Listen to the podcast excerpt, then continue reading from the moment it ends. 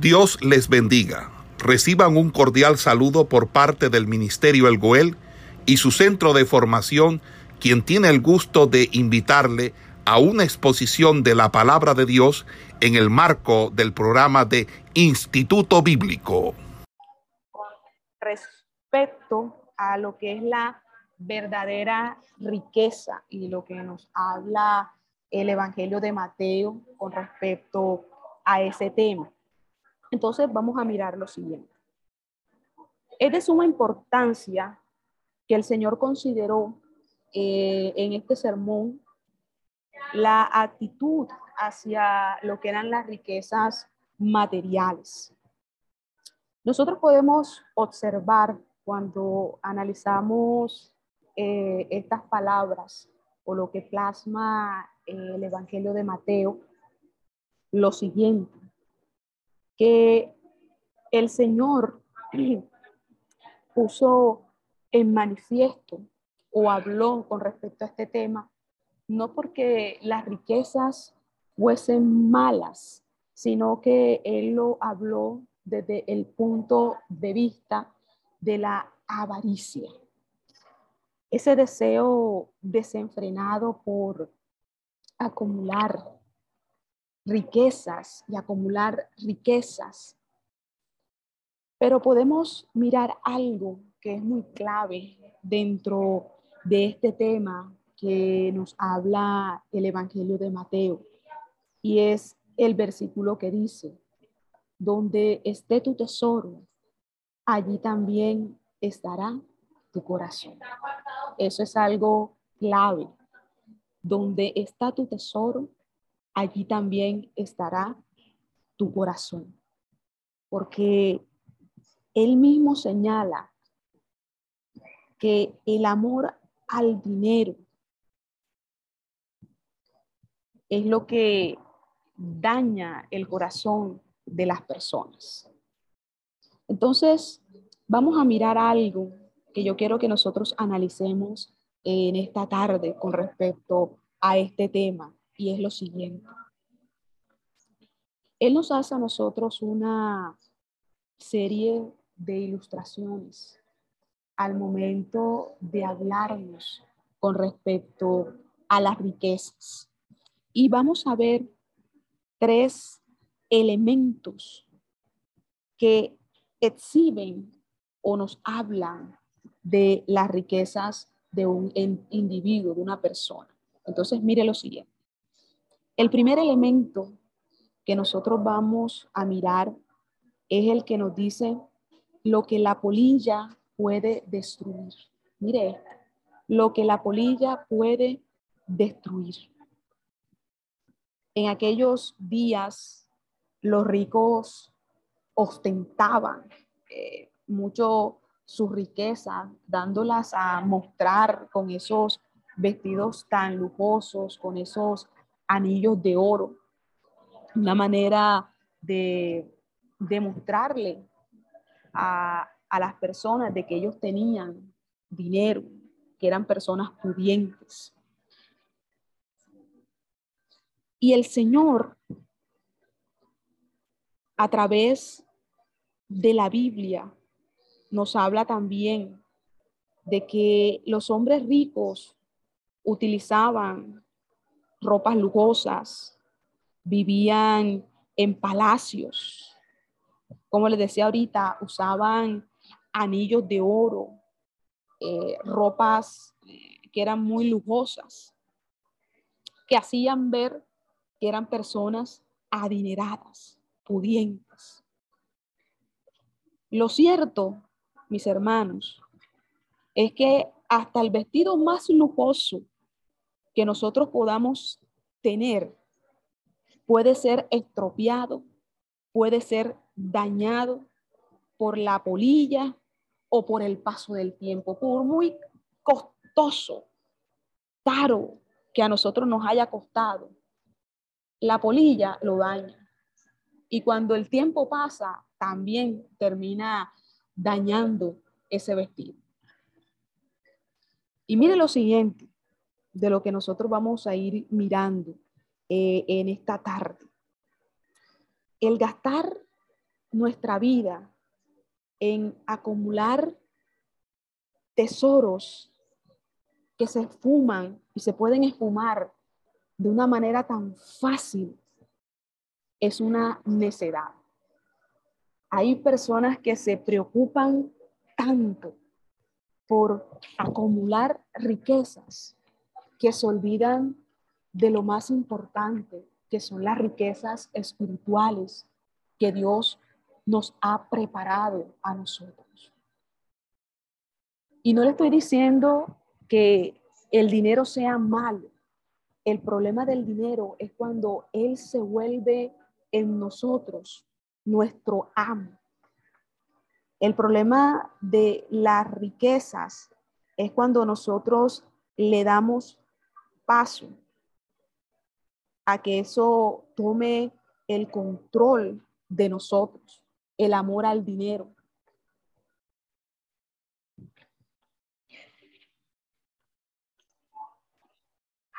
Entonces, estamos mirando los elementos eh, a analizar con respecto a este tema. Entonces, hablábamos primeramente sobre lo que la polilla puede destruir, hablando con respecto a que yo les colocaba eh, el ejemplo y les decía que de nada nos vale gastar nuestra vida, ¿cierto? Acumulando y acumulando y acumulando este, eh, tesoros aquí en esta tierra que a la larga se pueden dañar, se pueden perder. Y que lo más importante es que nosotros siempre estemos mentalizados en buscar las bendiciones y las riquezas espirituales. Ahora bien, hay un segundo elemento que nosotros vamos a analizar y es aquel que nos dice lo que se puede echar a perder. Mire esto, lo que se puede echar a perder. Si nosotros analizamos esto, nosotros podemos decir lo siguiente, podemos mirar lo siguiente. Lo cierto es que esto nos hace a nosotros una referencia a que los bienes materiales se pueden corromper, pueden perder su valor con el paso del tiempo. Y mire esto, la acumulación de riquezas es pasajera, no es provechosa porque una vez que se ha adquirido algo, tarde que temprano, nosotros lo vamos a tener que sustituir porque se dañó, porque ya no funciona, porque le pasó algo. O sea, las cosas materiales pierden hasta su valor cuando va pasando el tiempo. Y mire, mire esto. Salomón si usted ha leído el libro de Eclesiastés, habló algo con respecto a esto. Salomón luchó durante su vida para alcanzar mayores riquezas, pero al final de sus días se sintió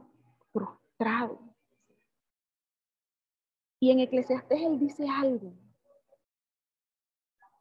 Luego yo consideré todas las cosas que mis manos habían hecho y el duro trabajo con que me había afanado en hacerlas.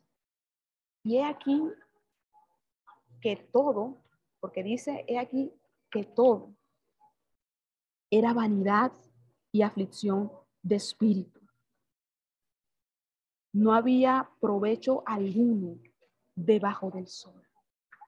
Algo que él pudo plasmar en el libro de Eclesiastes. No había provecho alguno debajo del sol. Mire esta reflexión o este análisis que hace él en este libro. Y podemos analizar otro, otro, otro aspecto o otro elemento, y es lo que se puede hurtar. Lo que se puede hurtar. Acuérdense que estamos hablando con respecto a las verdaderas riquezas. La, verdad, la verdadera riqueza. ¿Cuál es la verdadera riqueza que nosotros tenemos?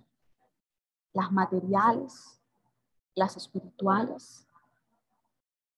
Y mire este tercer elemento, lo que se puede hurtar. Mire, cuando nosotros observamos en este tiempo esas grandes eh, casas con seguridades,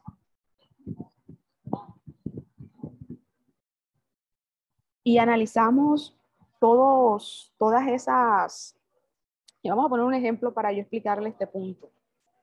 Analizamos esas, las casas cuando tienen, eh, que son lujosas, que tienen eh, seguridades, protección para que nadie pueda entrar eh, a robarles o a hurtarles las cosas, usted se da cuenta que por más seguridad que ellas puedan tener, tarde que temprano, el ladrón entra y termina muchas veces robando o hurtando lo que ellos tienen dentro de sus propiedades.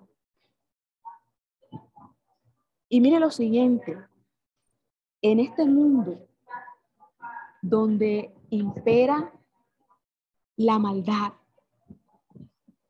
ningún bien puede estar seguro. Si nosotros vemos las noticias, usted se da cuenta que inclusive los bancos, con toda la seguridad que ellos tienen, los roban.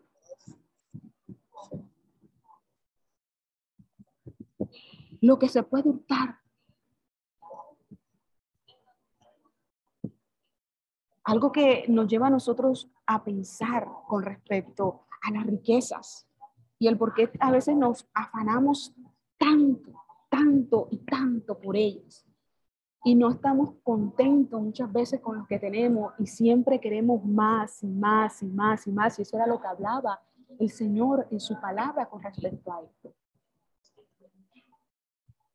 El amor al dinero, que lo único que genera es avaricia en las personas. Y mire lo siguiente, de lo que vamos a seguir eh, analizando con respecto a este tema. Frente a esto, frente a esto, el Señor nos propondrá o nos habla con respecto a un camino más excelente. Y es el gastar la vida acumulando tesoros celestiales. La Biblia menciona, habla, una serie de preciados tesoros que pueden ser disfrutados por los creyentes o por el creyente.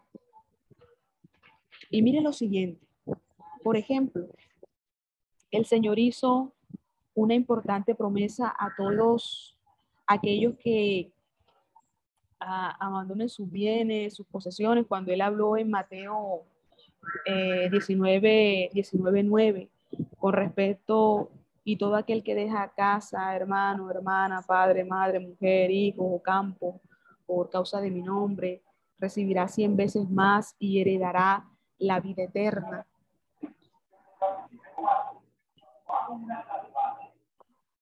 Ok. Estaban abriendo un micrófono allí. Bueno, mire, también nos habla en este mismo sermón cuando nos dice que aquel que ore en secreto será recompensado.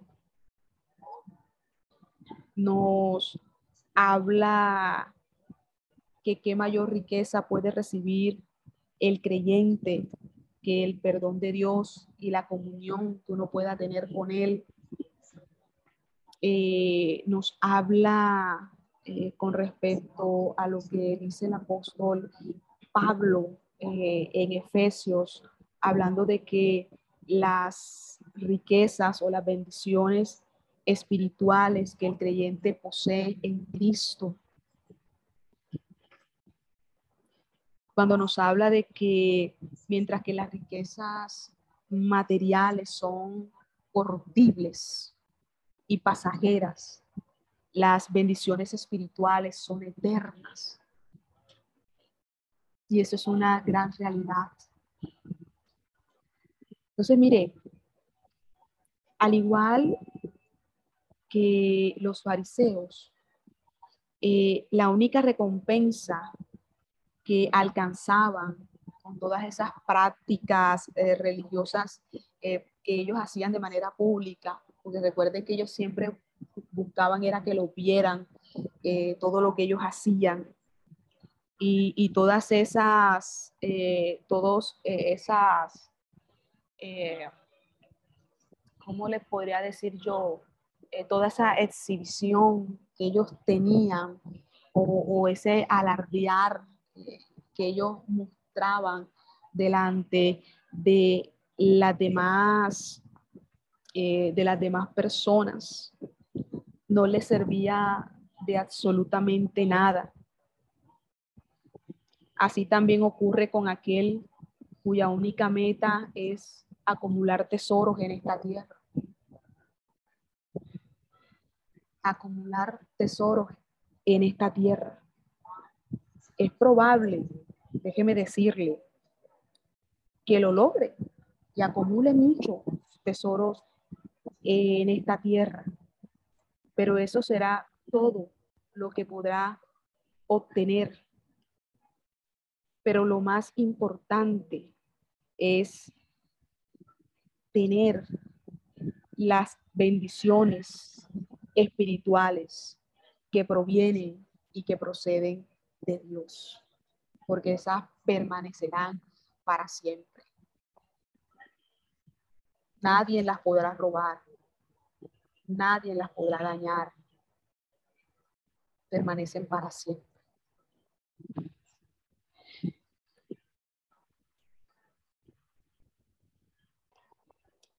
Entonces, mire esto.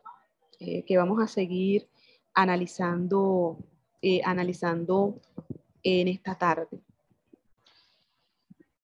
El ojo es considerado como si fuera una ventana que ilumina la vida interior de la persona.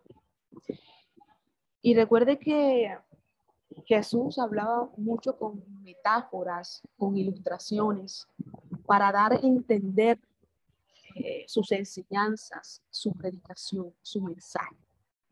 Entonces, mire lo siguiente. Así como el ojo natural de una persona le otorga una correcta visión solo cuando está sano, la vida espiritual recibirá una correcta visión cuando se está mirando hacia Cristo. Mire esto cuando se está mirando hacia Cristo. Pero cuando la mirada es tornada hacia las cosas terrenales, la visión será deficiente. Mire, mire, mire esto y quiero que usted allí lo analice. Cuando el ojo natural de una persona está bien. Usted ve que la persona ve las cosas de manera eh, correcta, o sea, no, necesita ayuda, por, por, decirlo así, gafas, algo que lo ayude a poder ver con más claridad las cosas, o sea, ve bien las cosas. Cuando nosotros tenemos nuestra mirada en el Señor, y en las cosas que provienen de Dios. Nuestra vida espiritual tendrá una visión correcta. En cambio, que cuando nosotros comenzamos a quitar la mirada del maestro, comenzamos a quitar la mirada del Señor y la comenzamos a colocar en las cosas de este mundo, de esta tierra, Es ahí cuando nuestra visión comienza a ser deficiente.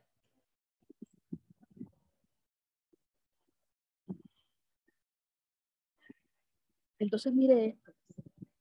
El creyente debe levantar su mirada recordando aquello que nos dice la palabra cuando nos dice, puesto que los ojos en Jesús, el autor y consumador de la fe, quien puso. Eh, ¿Quién me puede conseguir ese texto bíblico y me lo lee? A ver si de pronto no, no se lo estoy diciendo mal. Quien por el gozo que tenía por delante sufrió la cruz, menospreciando el oprobio. Eh, quien lo encuentre me lo puede leer. Puesto los ojos en Jesús. Puesto los ojos en Jesús, el autor y consumador de la Amén. Usted lo tiene. Léame, léame el texto. Hágame el favor. Puesto los ojos en Jesús, el autor y consumador de la fe, el cual por el gozo puesto delante de él sufrió la cruz, menospreciado lo propio y se sentó a la diestra del trono, de Dios. De Dios, hoy. Amén. Amén. Mire esto. Puesto los ojos en quién? En Jesús. Y no solamente en Jesús dice, el autor y consumador de la fe, quien puso el gozo que tenía por delante, sufrió la cruz, menospreciando el oprobio y se ha sentado a la diestra del trono de Dios. Oiga, esto es algo tremendo lo que nos dice el libro de Hebreos en este texto bíblico. Y más aún, la Biblia nos dice Nadie puede servir a quién? A dos señores. Mucho más claro todavía, nadie puede servir a dos señores. Porque aborrecerá al uno y amará al otro.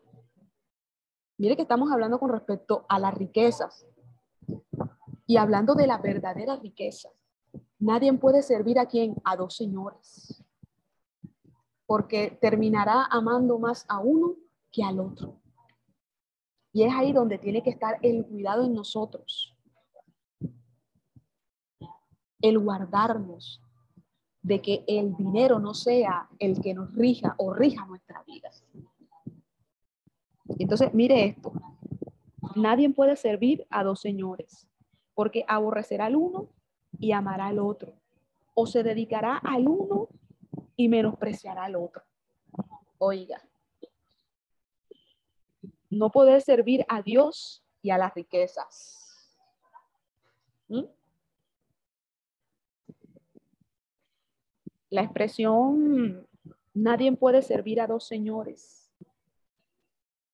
resulta mucho más comprensible en aquella época. ¿Por qué? Cuando la esclavitud estaba vigente. Acuérdense que en ese, este, en ese, este, en ese sentido, nosotros podemos hacer una aplicación y es lo siguiente. Un esclavo pertenecía a su dueño y le debía a este una dedicación exclusiva, porque ese era su señor, su dueño, su amo. Cada amo o señor tenía derecho, o tenía derecho de su propiedad, porque los esclavos eran como una propiedad que ellos tenían. De modo que éste no podía servir a otra persona más, sino a esa persona a la cual la había comprado como esclavo. O sea, no podía servir a otro hombre, a otra persona, porque él tenía un solo amo, un solo señor.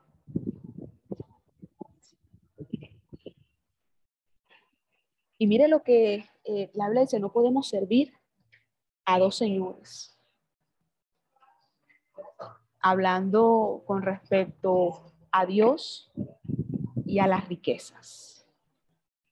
Entonces, mire lo siguiente.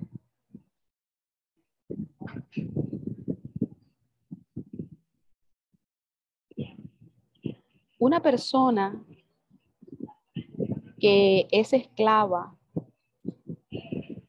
era alguien que estaba bajo posesión o bajo propiedad de alguien. Y por eso es que al final la conclusión que nosotros podemos sacar con respecto a esto es lo siguiente. O servimos a Dios o servimos a las riquezas. ¿Quién será nuestro Señor? ¿Quién será nuestro amo? Pero el Señor nos dio un consejo muy sabio y muy oportuno.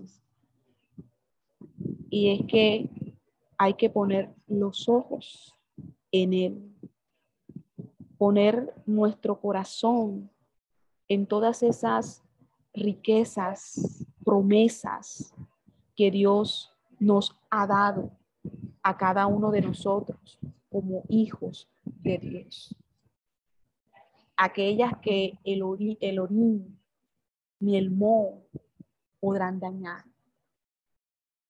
aquellas que permanecerán para siempre.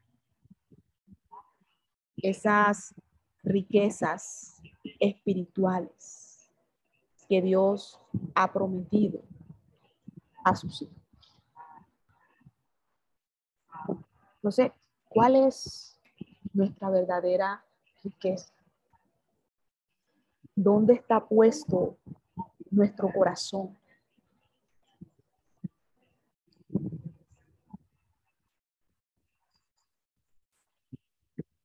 Entonces, eso es muy importante que nosotros siempre lo podamos tener claro en nosotros para poder tener siempre nuestra visión sana, limpia, buena, correcta, apropiada. Entonces, eso es haciendo un pequeño análisis con respecto a lo que es la verdadera riqueza. Esperamos que este estudio haya sido de bendición para su vida y ministerio. A Dios sea la gloria. Este es el Ministerio El Goel, vidas transformadas para cumplir el propósito de Dios.